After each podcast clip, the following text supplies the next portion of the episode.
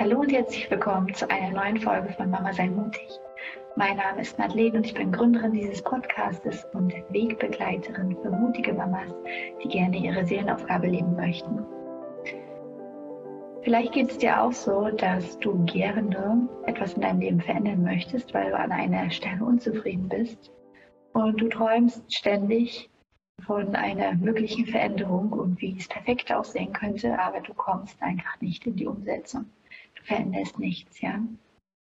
Und ja, das ist, glaube ich, etwas, was, was wir alle kennen, dass wir zum Beispiel mit unserem Job unzufrieden sind oder mit der aktuellen Wohnsituation oder äh, mit der Beziehung zu uns selbst, zu einem Partner oder zu den Kindern oder zu anderen Menschen. Und wir würden gerne was ändern, aber wir ändern doch nichts.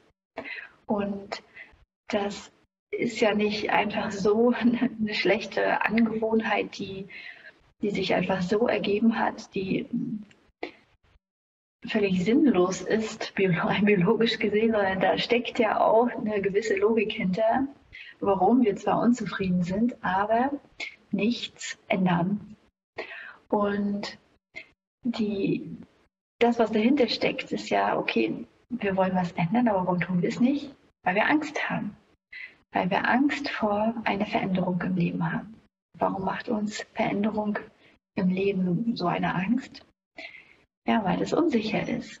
Und gerade in unserer Gesellschaft, gerade wir Deutschen vielleicht, sind sehr auf Sicherheit bedacht. Ja, wir wollen alles absichern. Wir, wir haben Versicherungen für alle möglichen Sachen. Im Moment steht gerade die Gesundheit an oberster Stelle. Und da hat sich alles unterzuordnen. Und ähm, na klar, Gesundheit ist wichtig. Die Frage ist, ähm, wie erlangt man diese Gesundheit? Ne, ähm, wenn, wenn ich mir das als Ziel setze, ich setze mir das auch als Ziel, ich ähm, würde nur andere Wege vielleicht gehen. Und ähm, ja, und wir, es gibt ja auch in, in, anderen Ländern, ich glaube, die sagen sogar, das ist diese German Angst. Dieses typische, die Deutschen haben Angst und sie wollen sich vor alles absichern. Und genau, und deswegen Veränderung ist auch etwas, was verunsichert, weil dahinter ja was Unbekanntes, äh, was Unbekanntes steht. Und äh, wir sehen das Ganze ja nicht, dass es im, in einem Fluss ist und sich wandeln darf, weil danach was Besseres entsteht, was Tolleres und weil Entwicklung notwendig ist, sondern wir wollen ja am besten einen gewissen Status an Sicherheit aufbauen und dann soll das so bleiben. Ja, das soll dann ähm, sicher und äh, bekannt bleiben. Und das gilt es natürlich zu hinterfragen. Ist es überhaupt sinnvoll? Und macht das überhaupt, äh ist es überhaupt gut so? Denn wir sind ja hier, das ist jetzt meine Meinung, ja als Seelen, um uns zu entwickeln. Wir sind ja hier inkarniert, um uns zu entwickeln. Das ist ja die Aufgabe einer Seele. Sie möchte sich gerne entwickeln. Und das schließt natürlich auch Veränderung ein. Und wenn ich an einer Stelle im Leben unzufrieden bin, dann ähm, bin ich vielleicht unzufrieden, weil ich äh, dann auch die Aufgabe sehen darf und die Einladung, mich weiterzuentwickeln. Ich kann das ja auch positiv sehen. Okay, das ist gerade die Einladung, dass ich an einer gewissen Stelle in meinem Leben etwas verändern darf.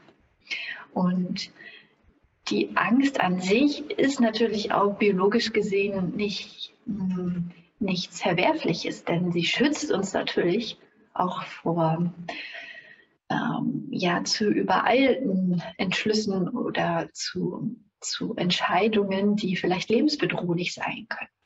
Aber wenn wir Veränderungen an sich dann als lebensbedrohlich einschätzen und dann sofort in Existenzängste geraten bei jeder kleinsten Veränderung oder in Depressionen oder in ähm, anderen psychischen hm, Auswirkungen, dann ist natürlich die Frage, wie sinnvoll ist es an dieser Stelle, solche krasse Angst zu haben? Und ähm, kann ich da vielleicht nicht mal hinschauen? Ist das vielleicht eine Einladung, da genauer hinzuschauen zu dieser Angst, die mich dann so krass lähmt, dass ich gar nichts verändere im Endeffekt.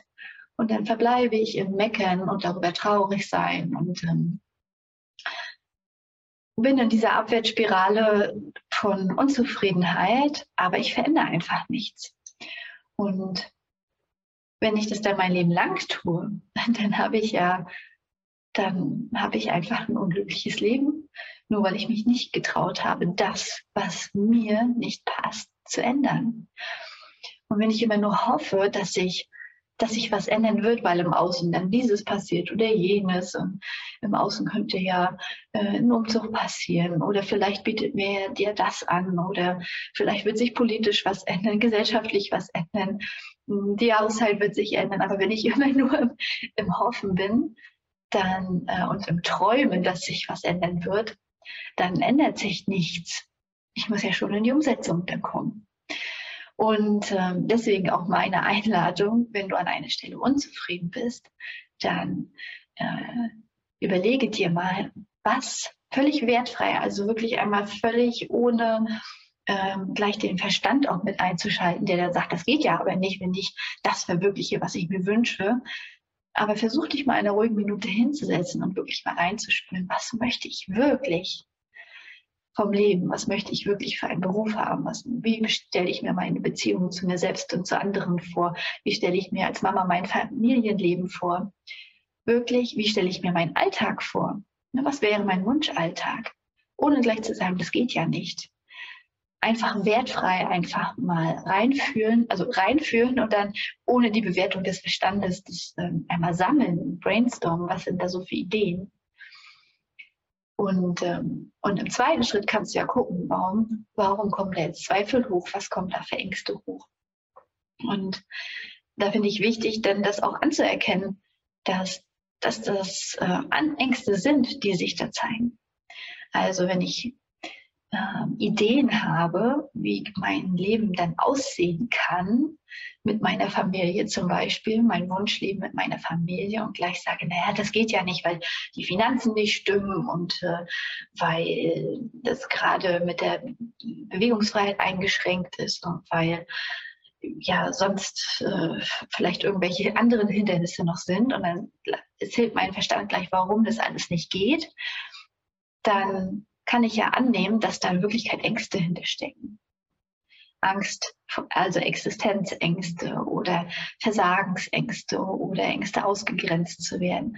Und wenn ich das annehme, dass da eigentlich Ängste hinterstehen, und mir nicht sagen, mir nicht einrede, da, also das ist aus rein objektiven Gesichtspunkten nicht möglich, dass ich mein, äh, mein Wunschleben mit meiner Familie verwirkliche. Wenn ich zum Beispiel die Idee habe, auf Reisen zu gehen, ich möchte auf Reisen gehen und habe aber keine Ersparnisse und außerdem ein Haus mit einem Kredit anhaken, dann, ähm, dann kann der Verstand schon sagen, also das ist gerade unmöglich.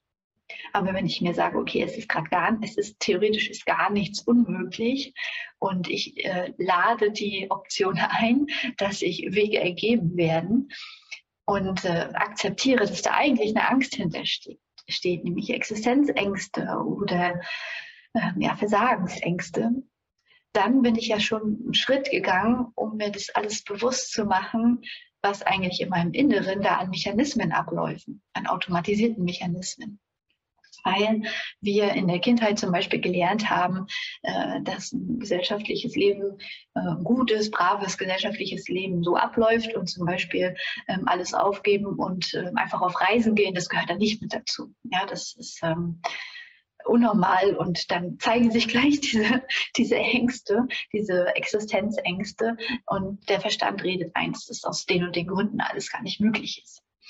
Ja, und wenn ich mir dann schon mal bewusst gemacht habe, okay, äh, es gibt immer Möglichkeiten, wenn ich äh, was realisieren möchte. Ich bin ja auch Erschaffer meiner Realität, ne, mit meinen Gedanken und meinen Gefühlen ähm, und meinen inneren Bildern erschaffe ich ja meine Realität.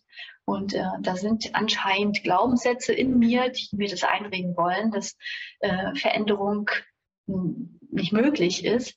Und ich sehe, dass da Ängste hinterstecken. Und ich mache mir das alles bewusst, dann kann ich ja auch äh, mir vorstellen, äh, dann einen Schritt weitergehen und sagen, okay, was sind denn so kleine Schritte, die ich gehen kann? Was wären denn Möglichkeiten? Und vielleicht sehe ich die gar nicht alleine, diese Möglichkeiten, diese Fülle an Möglichkeiten. Und es nützt mir dann mehr, wenn ich mich mit anderen darüber austausche, ja, mit Gleichgesinnten austausche.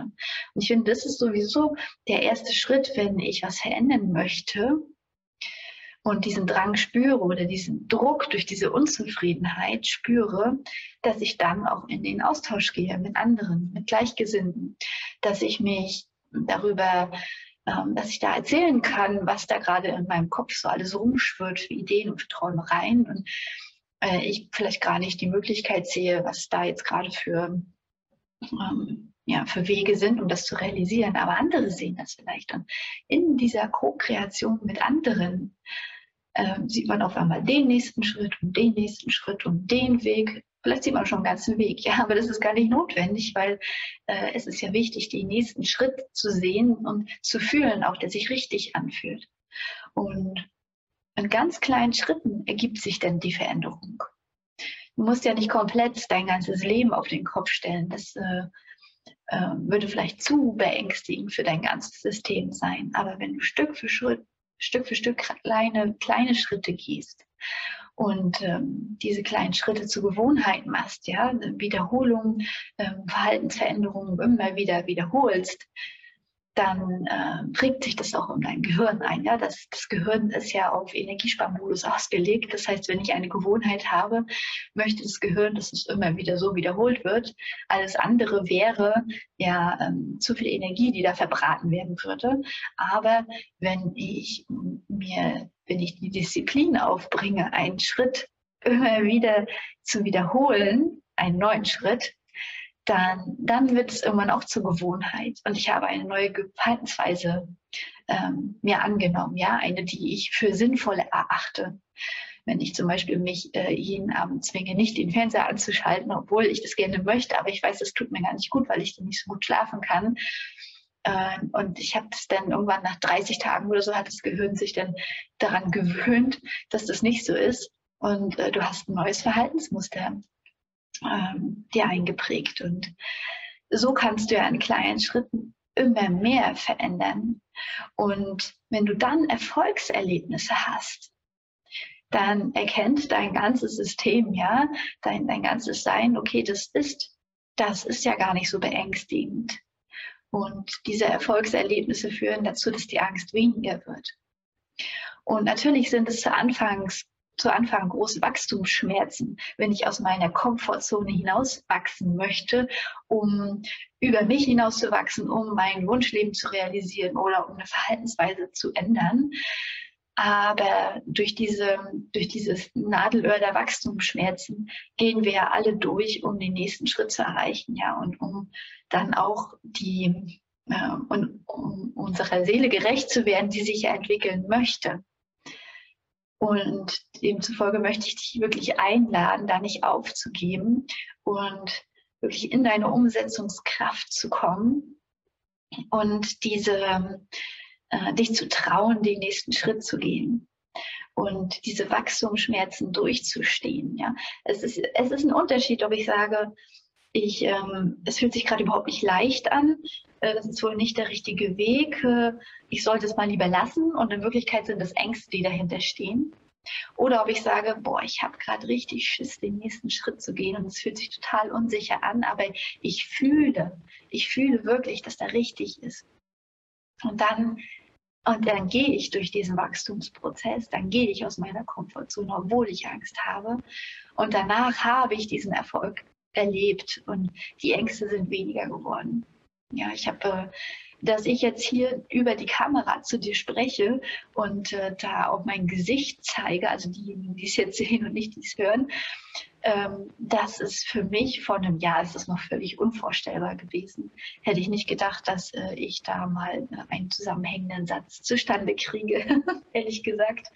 Aber ähm, ja, ich bin da durch die durch die Angst gegangen, weil ich wirklich das wollte. Ich wollte wirklich nach, mit meiner Botschaft nach außen gehen und ich möchte anderen Frauen und Müttern dabei helfen, sie zu ermutigen, ihren Herzensweg zu gehen. Und das ist zu Anfang total beängstigend, aber es lohnt sich. Es lohnt sich wirklich voll und ganz. Ja, das möchte ich dir an die Hand geben. Es lohnt sich wirklich, deinen Weg zu gehen. Ja, bis zum nächsten Mal. Alles Liebe, deine Madeleine. Thank you.